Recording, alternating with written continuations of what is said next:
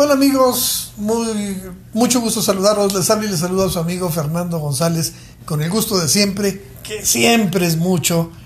Y yo soy Angélica Alcalá. Y juntos somos Fer y Angie, sí, tus sexólogos de tus sexólogos de cabecera. cabecera, En este podcast de eh, dos sexólogos cuarenses que compartimos nuestros experiencias padre transmitir un día desnudos desde la cama, ¿verdad? Casi como Es audio, no importa. cómo- que se imaginen lo que quieran. Que se imaginen lo que quieran. Muy bien. Eh, bueno, pues estamos ahorita eh, grabando nuestro tercer episodio y vamos a hablar de un tema muy interesante y muy padre y muy místico también, que es la sexualidad sagrada. Sí, sí, sí, sí, está padre. Eso es lo también llamado como el sexo tántrico. Sí, es últimamente ha estado muy de moda porque como que la gente se saturó del sexo conve- convencional y de todo lo que nos vende Hollywood y eh, la, pues la televisión y las series, así como Y Playboy y todos esos. todo el, el sexo occidental, que es como europeo, americano, y pues tomó mucho auge ir en busca de esta sexualidad sagrada que es eh, viene de, de las culturas orientales, ¿verdad? Sí, eh, eh, todo empieza en el Zen. El Zen. ¿Dónde está el Zen? ¿Cuál Zen? Coordinación, coordinada, coordenadas y ubicación, por favor. Eh, ¿Sabes que, que, que toda esta onda budista y todo eso tiene un fondo espiritual que es el Zen? El Zen es la esencia, el ser y el no ser al mismo tiempo. Es el estar y el no estar. El Zen es la parte así, em, la energía universal. Ajá. ¿Qué es y no es? O sea, ¿qué es la nada? Pues la ausencia del todo. ¿Y qué es el todo? La ausencia y la falta de la nada. Sí, Sí, sí, sí, O sea, algo muy filosófico. Es algo muy profundo. Ok. y que lleva mucho explicar y comprender y todo esto. Y eh, podríamos hablar que hay tres tipos de zen, ¿sí? que son los, los más eh, eh, socorridos. El blanco, el rojo y el negro, Como los colores del Centro Psicológico Humanista. definitivamente. Muy bien. El zen blanco nos habla de todo ese celibato de los maestros del Tíbet, ¿sí? Que viven en armonía con el universo, que están en paz, que son célibes. eh, los, maos- los, los monjes Shaolin que andan vestidos de naranja en China y esas cosas. Este, eh, todos los maestros tibetanos, esos practican el zen blanco. ¿sí? Luego hay una parte que es el zen negro. Todos tienen la misma función, ¿eh? de llegar al nirvana y de perfeccionarse. Y unos lo hacen a través del silencio, otros lo hacen a través de la paciencia, por ejemplo, los tibetanos. Ese no sería mi camino, definitivamente. No, eh, eh, en ese blanco, pero en este ese negro también pretenden llegar a ese nirvana o a ese mm, punto máximo de energía y de comunión con el universo a través del dolor, de soportar el dolor. Ese, ahí es donde están todos los faquires, Ok. ¿sí? La famosa esa cama de clavos y O esas la- ondas que, que pasan por encima de carbones. de también. vidrio, de fuego y todo eso. Eh, traspasan con alambres Agujas, y agujas el cuerpo y todo eso. Entonces, eso es, eso es parte de ese zen negro. Pero hay un zen rojo, Ay. que es el que te lleva al nirvana a través del placer, A través del- de la sexualidad, a través de ese encuentro energético que genera la sexualidad. Entonces, eso es lo que va a desembocar. Eso tiene 5.000 años, 10.000 años, ¿no? O sea, nosotros estamos así como que eh, en, la puntita del alfiler de todo lo que viene siendo todo este zen. Y ese zen rojo es el que viene a desencadenar en lo que se convierte en sexo tántrico hace miles de años. O en sexualidad sagrada. O en sexualidad que sagrada. no se circunscribe a un país en específico o a una cultura específica, sino es como toda la región, ¿no? Oriental. Toda la Porque región oriental. se mezclan muchas cosas de la India con China, con. A lo mejor hasta con Arabia con y Arabia, Turquía y todo ese cacho Ok. de, de- de Oriente, de Oriente Medio.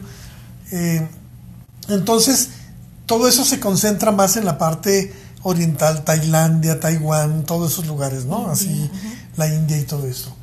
Eh, entonces, eh, ese- esa es la parte sagrada. Luego, los griegos eh, eh, hablan de un sexo bueno. Que los griegos son occidentales. Ya son y son occidentales. más para acá. Años, hablando de 2000, 3000 años, no 5, sino 3000 años, ¿sí? 3, 5 años, 3000, 5000 como mucho, donde ellos expresan su sexualidad como algo bueno. Porque cuando yo tener relaciones contigo, es, eh, te voy a dar algo bueno, es como si yo te invitara a comer como si te diera un regalo, te diera un obsequio. ¿sí? Por eso cuando invitan en las orgías griegas a toda la banda, no es marrano, no, no, al contrario. Es compartir. Es compartir con todos. Y si vienen niños, pues que también los niños aprendan de qué se trata esto de compartir. Para ellos, los romanos les decían pedófilos y toda esa onda, porque los romanos no tenían el mismo concepto de los griegos, de que era, pues vamos a invitarlos a que participen, ya que se la pasen bien, ya que disfruten también de esto, ¿no? Eh, las orgías tenían funciones muy, muy, muy padres, como Muy ceremoniales fertil- también. fertilizar, Ajá.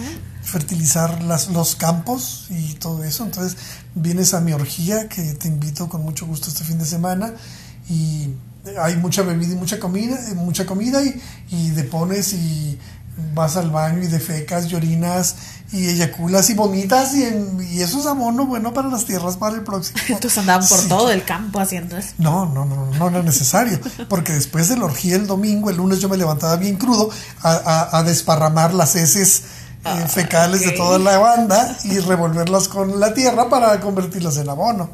¿sí? Si alguien en Grecia, un señor se enojaba porque su esposa hizo sola la orgía, lo corrían, lo desterraban de la aldea y le decían vuelva cuando aprenda a compartir. Entonces ya regresaba arrepentido, no, sí, no hay problema, perdónenme. Luego pasa, eh, eh, los romanos, eh, sigue la época de los romanos, ya en, ya en la época del cristianismo, ya hace dos mil años, donde el- la sexualidad tiene una connotación más de autoridad y de poder. Sí, o sea, yo tengo sexo contigo porque puedo, porque soy superior a ti. ¿sí? No como los griegos de porque está padre, porque lo vamos a compartir. ¿sí? Es porque yo tengo más autoridad sobre ti y entonces yo por eso tengo sexo contigo y tú te friegas. No me interesa si quieras o no quieras. Mientras estés bajo mi dominio, mi poder. O sea, seas mi esposa, mi eh, esclavo. Mi concubina. Ajá, Incluso para los romanos, las nueras. también. Las nueras o los yernos, bueno, las yernas, sabe cómo se diga. Este, eh, eh, para los griegos, por ejemplo, la homosexualidad era una práctica muy común entre maestros y alumnos, y entre amigos, y entre compañeros, y su relación con mujeres era para darle variedad a las orgías y para la procreación.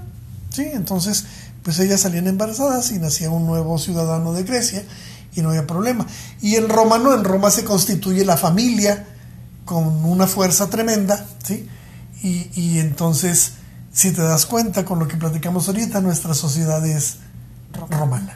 Y nuestra eh, cultura o religión, la mayoría es judeocristiana. Ujú. Entonces, por eso la sexualidad en, nuestra, en nuestro contexto es algo malo, sucio, pecado, porque viene desde los romanos que nos, nos legaron toda esta visión Sí, sí, sí. de la sexualidad. Y un machismo tremendo de los judíos, ¿eh?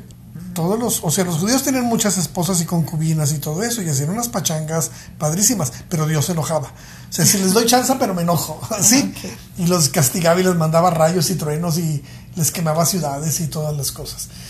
Entonces se consideraba como algo pecaminoso. Si checas en toda la historia de los judíos también de la sexualidad, es pecaminoso. Eh, lo que sucede entre Adán y Eva es un encuentro sexual, ¿sí?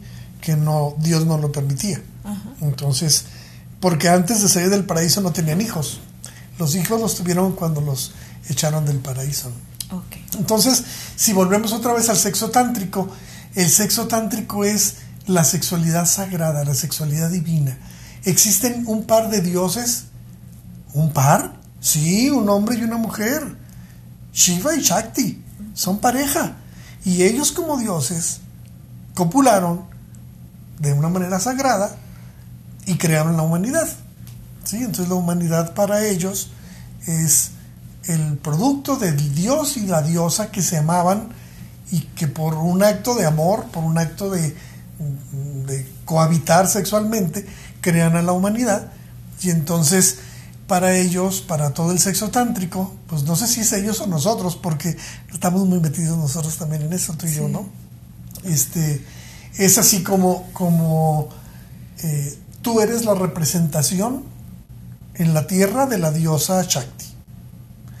Y yo soy el representante en la tierra del dios Shiva. ¿Sí? Entonces, cada vez que tú y yo tenemos un encuentro sexual, vuelven los dioses, ¿sí? sí. Vuelven la energía divina de los dioses a unirse y expresarse, y expresarse. de forma humana. En forma humana, que es una forma más, eh, pues como región 4, ¿no? Comparado con ellos, porque imagínate los encuentros de los dioses, este, pero se le hace la lucha, ¿no? Y hace uno lo que puede con, con muchas ganas. Ahora, ¿De qué forma el sexo tántrico viene a enriquecer, a renovar o a cambiar drásticamente nuestra visión occidental de las prácticas sexuales? ¿En qué abona el sexo tántrico ahorita en, en este contexto? Bueno, yo, creo que en un primer momento pasa lo mismo que sucedió con el Kama Sutra, ¿no? Cuando los ingleses se encuentran en la India, el Kama Sutra es, ¡ay, un libro erótico! pero ellos lo perciben a través de su visión obtusa y represiva de la época victoriana, ¿sí? Porque el Kama Sutra nada que ver con un texto erótico, es un texto de amor, de... de, de, convivencia entre seres humanos y luego vienen las posiciones del Kama Sutra como, un anexo, de las, como una de las cosas. Pero ellos nomás vieron lo que querían ver, ¿sí? Nada más vieron, no vieron todo eh, cómo se conquista una mujer, los coloquios, y todas esas cosas que era como un manual para tener una pareja duradera y adecuada, ¿no? Eso podría ser el Kama Sutra. Entonces lo mismo pasa ahorita en el sexo tántrico. Dice, wow, el sexo tántrico es la mera buena onda. Pero realmente lo que aporta el sexo tántrico, para mí, forma muy personal de ver, no sé tú qué opines con, con lo que hemos platicado de eso, pero para mí o con lo que hemos aprendido de eso. Para mí aporta dos cosas importantes. Uno, la esencia humana de la sexualidad, ¿sí? Em, no un asunto corporal, sino un asunto humano, un asunto de comunión espiritual. ajá. Y la otra, desmitificar el orgasmo como el fin único, fin único, ni siquiera último, ¿eh? fin único del encuentro sexual. Para mí esos son dos puntos muy importantes en, el sexo tántrico. No sé para ti qué, qué, qué encuentres o qué se te ocurre.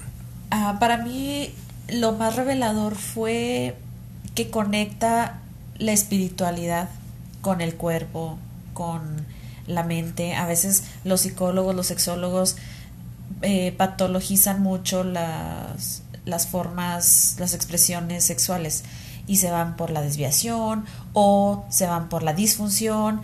Entonces en sexualidad es muy fácil irse hacia lo que no funciona. Y el sexo tántrico, la sexualidad sagrada, se va para lo que sí funciona. O sea, cómo ver, cómo tener una perspectiva saludable, optimista, buena onda, eh, enriquecedora de la sexualidad. Eh, tú y yo estamos mucho en esa perspectiva, o sea, en la salud sexual, en la educación sexual, en la en el disfrute, en la prevención, la responsabilidad, no tanto del lado enfermo de la sexualidad, ¿verdad? O patológico. Entonces, esta eh, experiencia que tuvimos ah, ya hace varios años de acercarnos al sexo tántrico. ¿Ni tantos? ¿Dos? No, pero ah, eh, teóricamente, pero prácticamente hace dos años, eh, me enseñó eso, cómo unir la espiritualidad y cómo vivirla también, porque el sexo tántrico es práctica no es teoría. Es teoría un poco, como decían los conceptos y pues la filosofía, pero es la práctica, o sea, ya te enseña cómo hacerle y dónde tocar y cómo poner todas las cosas en su lugar, etcétera. Sí, cómo, y, y cómo llamarle sexualidad a muchas otras cosas que en Occidente no lo son. ¿Sí? Por ejemplo, el compartir un momento de, de relajación, ¿sí? de, un estado anímico con un ambiente creado con aromas, con sabores, con colores. Como crear el templo del amor, o sea, le dan importancia a la escenografía, al ambiente, a cómo tiene que estar todo preparado, no, no como un encuentro espontáneo, así fortuito, como, ah, este, me, me subió la calentura y ya, tuve un encuentro sexual. Oh, no, pero yo no quería. Sino al contrario, lo planeas, lo diseñas, eh, lo disfrutas desde que lo estás ideando y toma en cuenta todos los incentivos. que eso es bien importante. Es bien importante, no nada más lo, lo visual que está sobrevalorado y lo táctil, ¿verdad? Entonces, te estimulan el oído, bueno, el, el tímpano también, este, el gusto, el olfato, toda esta parte de la, de la disposición que tiene que tener la pareja, el encuentro. Entonces, más enriquecedor que nada más un encuentro sexual, eh, por decirlo de alguna Claro. Y, y ahorita que hablabas del área kinestésica o táctil, este, como que ya tienes tres lugares a los que me voy derechito, ¿no? Las piernas, los senos, las nalgas y el área genital, ¿sí? En el caso de los hombres, el área genital, ¿para qué van con tanto rodeo? derechito ahí, ¿no? Y en este sexo tántrico estamos hablando de, del tacto, incluyendo a toda la piel.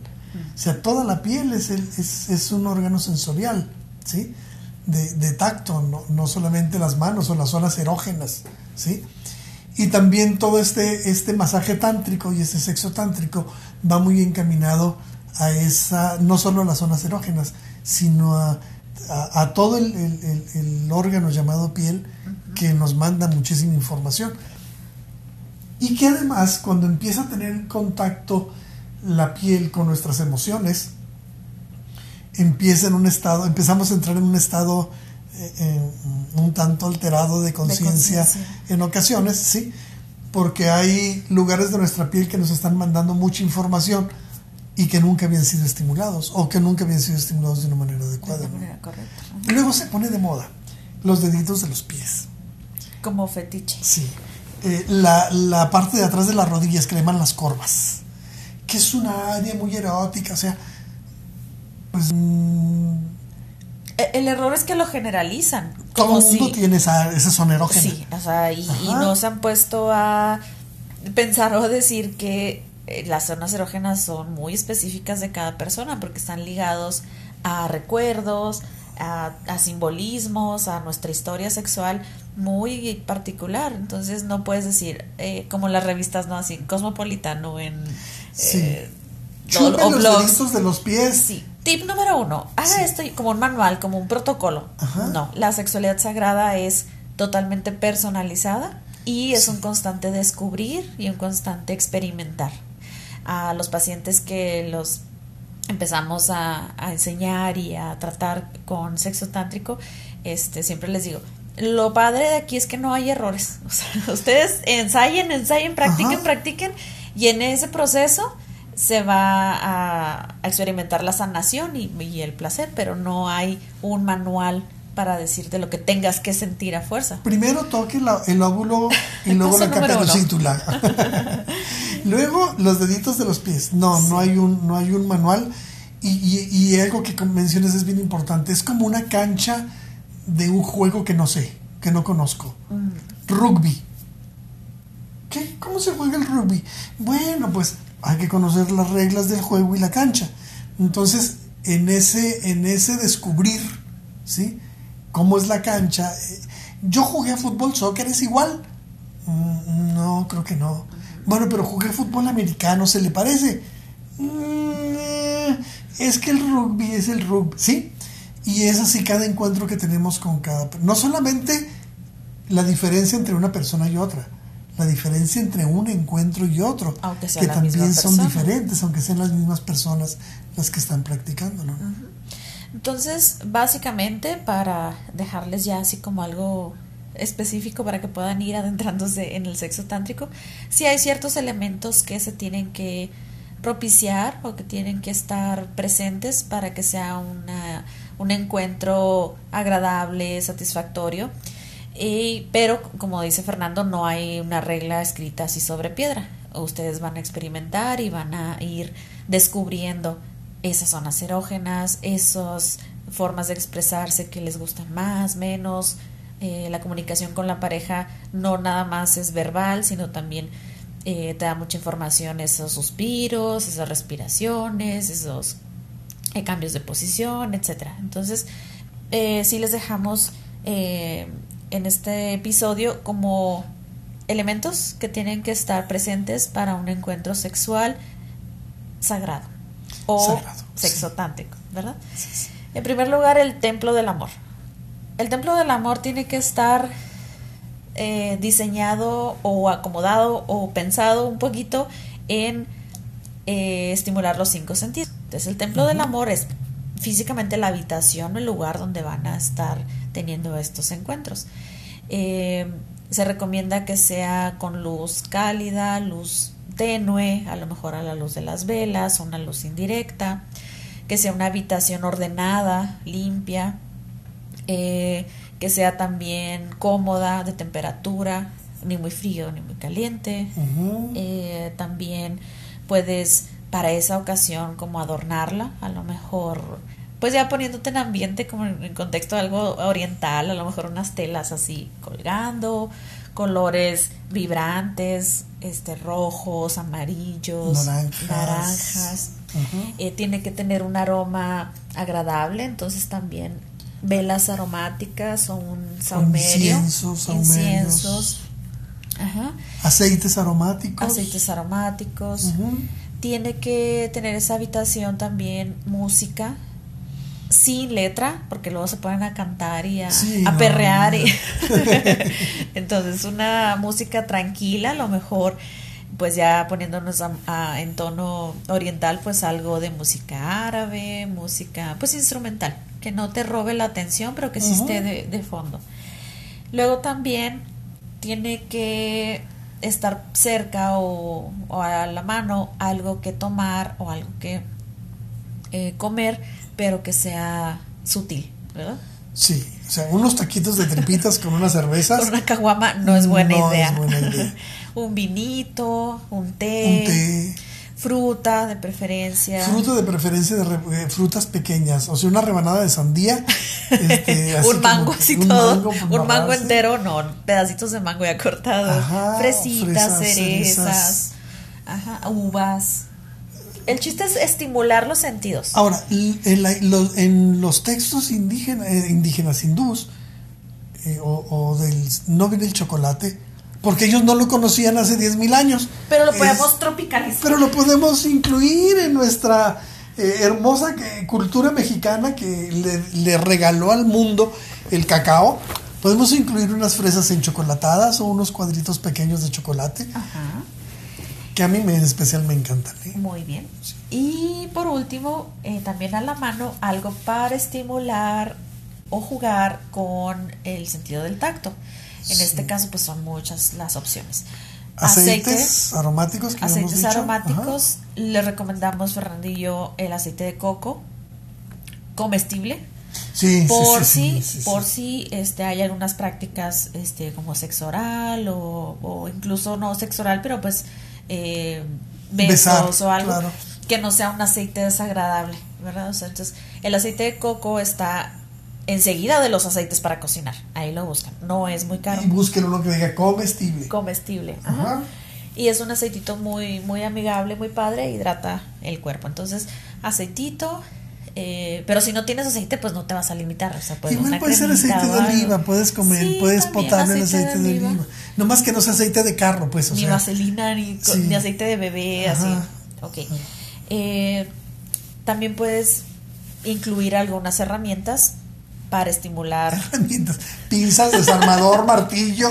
sí, algunos instrumentos eh, para estimular zonas erógenas, a lo mejor una pluma, eh, una un collar de perlas que puedas claro, una, Una, mascada de seda, o de satín, o sea, igual que, que, ahorita decías plumas, nos dijeron cuando estuvimos en el taller, plumas de pavo real, plumas de las que De la, de la parisina, sí, esas para hacer manualidades. Ándale, sí, Y, y luego ahorita mencionabas también este había un cepillo, ¿te acuerdas? Un cepillo de cerdas. De cerdas suaves. Suaves, sí, porque si pones así el cepillo de alambre con el que limpias el asador, no, no, no es muy recomendable en estos casos.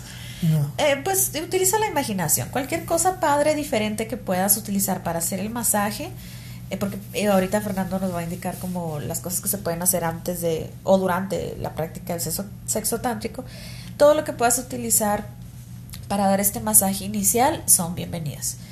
Eh, obviamente tienes que destinar un tiempo adecuado, pues algo rápido, tiene que ser planeado, tiene que ser eh, muy con mucha ilusión hacerlo. Entonces, pues dejar a los niños con la abuelita, eh, a lo mejor si puedes, si quieres rentar una habitación de un hotel o ahí mismo en tu casa, pero que si la privacidad sea algo importante, desconectar o dejar apagados o fuera de la habitación los celulares, la televisión, todo lo que te pueda distraer, eh, desconectar el teléfono de la casa y el timbre y todo. ¿verdad? Y poner un letrero de cuidado con el perro, para que nadie se le ocurre. eh, también, pues lo visual es importante y eh, algún atuendo especial. Tiene que ser un atuendo cómodo. Eh, no dice como que lencería especial y sexy, sino que sea algo cómodo, que sea... Eh, finalmente van a estar desnudos los dos, pero cuando están haciendo la preparación, algo bonito, que no sea el short de ese roto y la camiseta toda llena de grasa. Y un calcetín de un color y otro de, otro. otro. Evitar esas cosas. Aseados, totalmente recién bañados, lavados los dientes y... Cortadas listos. las uñas. Ah, muy importante, cortadas las uñas, aseadas las uñas. Ajá. Eh, y pues a empezar, ¿verdad? Sí. ¿Cómo se empieza? Sí, sí. Eh, generalmente se ocupa la cama para este lugar, pero si hubiera otro lugar, estaría padre si fuera un diván o un colchón inflable en el piso. O, o un, un, tendido, como le decimos, ¿no? O sea, Ajá. una colchoneta, unas cobijas en sí, el piso sí, sí. está bien también. Entonces, uno de ellos, el uh, chinchampo, piedra, papel o tijera, ¿sí? Ajá. Este se convierte en receptor primero y el, el, el otro, el otro compañero se encarga de dar un masaje completo de boca abajo. Pero no es masaje así descontracturante. No, así de, ni, ay, ni de, de karates, caratazos así. Oh. Sí, así que te voy a deshacer estas bolas no, de los hombros. No, no, no, no, no. Es un masaje. Caricia. Caricia. Es un masaje caricia. Es, es ungirlo. Esa es la palabra correcta.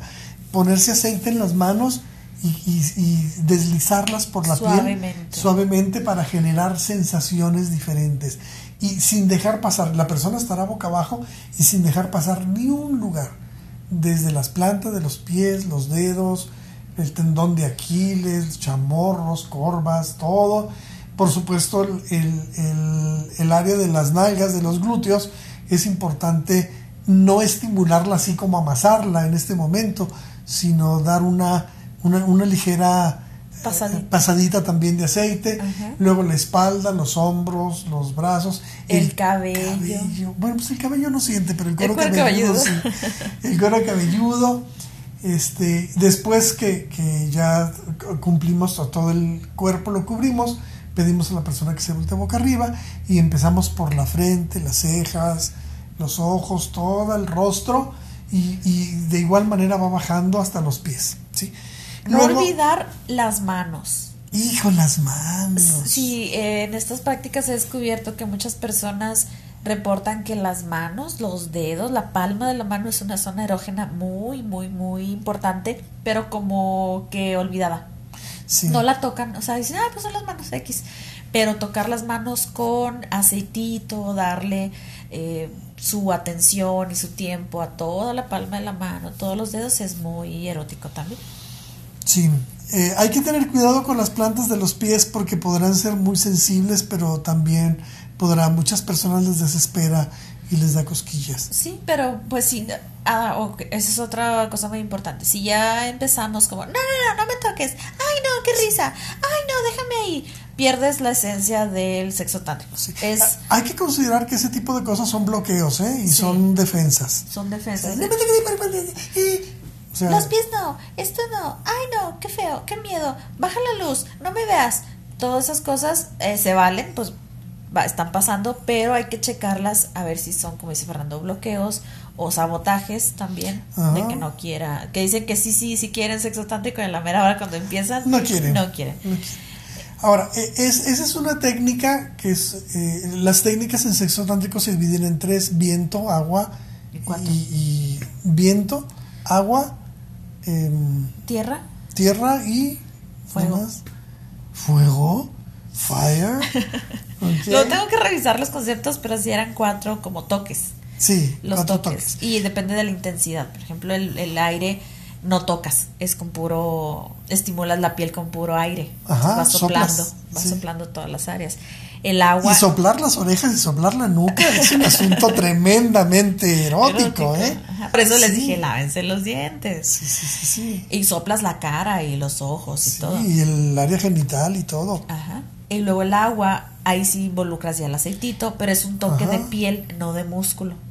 Sí, tocas la piel, tocas la piel, sí. pero no amasas, no haces masaje de fuerte. Nope. Ajá. El otro En tierra sí. en tierra sí, ahí ya pones más presión, más En fuerza. los muslos, en las nalgas, en Incluso los las respiraciones ajá. son más intensas, más eh, estás provocando más eh, fuerza en, en todo el encuentro y Pues yo nomás me sabía tres, no me acordaba de la cuarta. se las debo. Voy a buscar en mis apuntes si la del fuego me la inventé yo Ajá. o si existe en los papiros. Pero eh, se considera tierra también utilizar un cepillo, de, cepillo del cabello de niños principalmente que tiene cerdas suaves, o al- eh, una pluma, hueso también se puede considerar viento. Ajá. ¿sí? Viento y, y- y es una combinación de, de- de viento y agua. Entonces vamos a escoger un, un elemento para este encuentro. Este encuentro será con aceite, ok, es un encuentro agua y, es, y vamos a trabajar con aceite todo el cuerpo. Pero en otra ocasión podemos utilizar una pluma, ¿sí? O una seda. Y entonces es viento y es eh, agua y entonces pasamos la pluma y, empezamos a disfrutar los dos de las sensaciones que puede despertar esta pluma. O, o soplar, ¿no? Sí. En algún momento dado, cuando, cuando conozcamos ya varias de las técnicas, o las hayamos puesto en práctica, o hayamos tomado un taller con Fer y Angie, tus sexólogos de cabecera, que estaría padre este verano Estaría este, padre. poner algunos talleres, ¿verdad? Sí. Si la, la pandemia lo permite, aunque sean unas tres, cuatro parejas, este, entonces ya podemos combinar y podemos hacer una combinación de toque viento con toque ah, um, agua y en unas regiones, eh, eh, por ejemplo en nalgas, usar más tierra, no echarle tierra encima, sino toque tierra, ¿sí? Este, para, para provocar diferente tipo de, de sensaciones y eh, alternarlas con la estimulación gustativa, que pudiera ser una uva, uvas también, Sí. uvas, fresas, cerezas, ajá, que pudieran ser uvas o, o- o, mm, frambuesas o ese tipo de cosas. Y eh, estar cambiando constantemente la estimulación. Sí, o sea, no dedicarnos a una estimulación, la misma, la misma, la misma, sino empezar a provocar variantes en la estimulación para disfrutar De los cinco de los sentidos. cinco sentidos. ¿no? Ahora, la actitud que se debe de, de propiciar en estos encuentros es sin expectativas. O sea, vas y, como decía Fernando hace unos minutos, en la sexualidad sagrada, lo último o en lo que menos pensamos es en el orgasmo o en la penetración. El- lo principal es el encuentro energético, el encuentro espiritual, el encuentro amoroso, si es una pareja eh, pues que se ama, porque puede haber encuentros tántricos a- aunque no sean pareja, eh, pero la actitud es esta, es como vamos a disfrutar el aquí y el ahora, lo que está pasando y vamos a dejar para después, si se da bien un, ah, una penetración, si se da un orgasmo de uno o de otro, está bien. Pero en esta primera fase de sexo tántrico es estimular los cinco sentidos, hacer una conexión con la otra persona eh, a nivel, pues, de los chakras, tal vez. Energética de ajá. chakras, ajá. Y para después o para el último, si me explico? O sea, no protagonista ni la penetración ni el orgasmo de uno o de otro. Si se da, está bien, pero si no, no pasa nada porque como no era el objetivo, está bien. Esto a nivel terapéutico, ya hablando como en disfunciones o en cuestiones así ya más occidentalizadas, es maravilloso para tratar la disfunción eréctil y la, eyaculación precoz y la anorgasmia.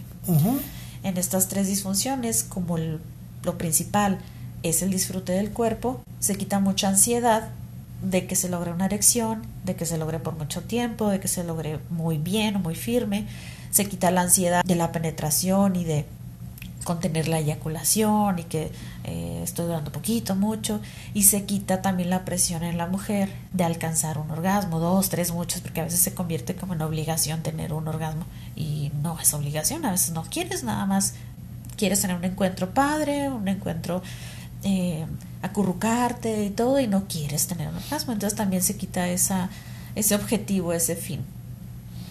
Sí, es también importante eh, eh, considerar que se trata de eh, crear una comunicación energética entre los dos participantes, o entre los tres, o entre los seis, no sé, pero vaya. O sea, esta, esta, mm, este ejercicio, estos ejercicios del sexo tántrico tienen esa intención generar ese, ese encuentro energético donde la energía de las dos personas empiece a, fundirse y empiecen a generar eh, eh, estados de conciencia que sean agradables y que incluso son curativos y purificadores y todo esto en, en, esta, en este enfoque de la sexualidad.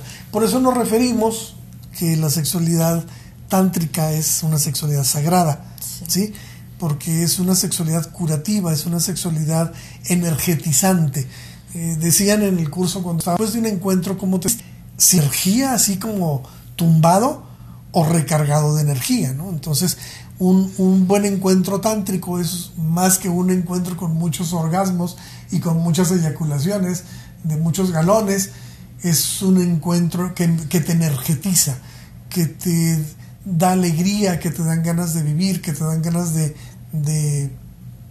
de, compartir, vaya. E, es, es eh, y aparte impacta en todas las áreas de tu vida. Es que es un asunto muy amoroso, ¿no? Sientes que amas. Hay un, es un amor como muy limpio hacia las personas con, cuando trabajas con sexo tántrico. Sexo, tántrico. muy bien. Pero decías que impacta también otras áreas de la vida.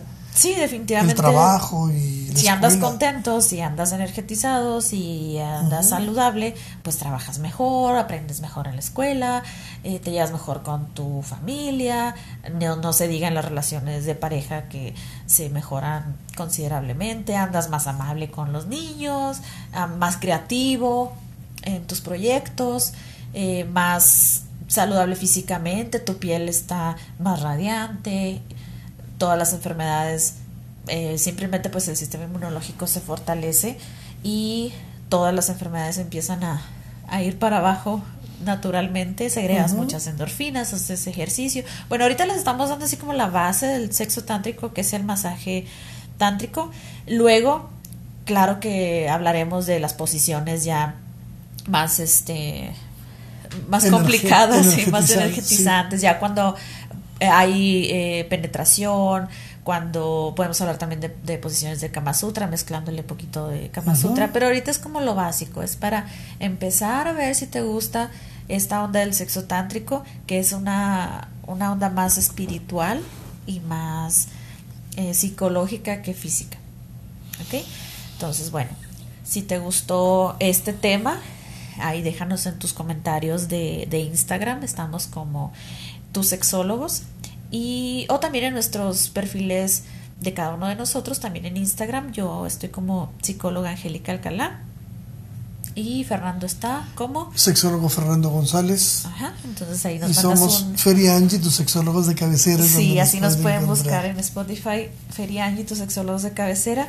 Eh, fue una embarradita de sexo tántrico, finalmente la teoría eh, se tiene que complementar con la práctica y pues ustedes harán sus pininos en su casa si gustan de, esta maravillosa filosofía que es la sexualidad sagrada, que podemos extendernos muchísimo tiempo y ver ah, formas diferentes. Esto no, no se acaba porque estamos en, en constante creación cuando estamos en sexualidad sagrada. Entonces, bueno, pues de todas maneras nos ponen sus comentarios o dudas y encantados de responderlas, ¿ok? Un abrazo a todos y nos vemos la próxima semana. Nos escuchamos la nos escuchamos la próxima semana. Bye. Bye.